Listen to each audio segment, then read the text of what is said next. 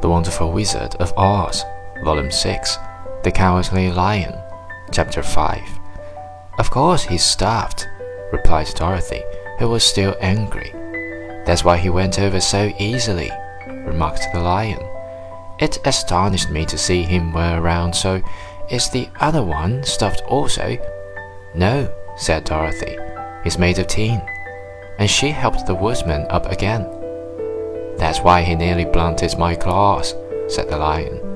When they scratched against the tin, it made a cold shiver run down my back. What is that little animal you are so tender of? He is my dog Toto, answered Dorothy. Is he made of tin or stuffed? asked the lion. Neither. He's a meat dog, said the girl. Oh, he's a curious animal and seems remarkably small. Now that I look at him, no one would think of biting such a little thing except a coward like me, continued the lion sadly.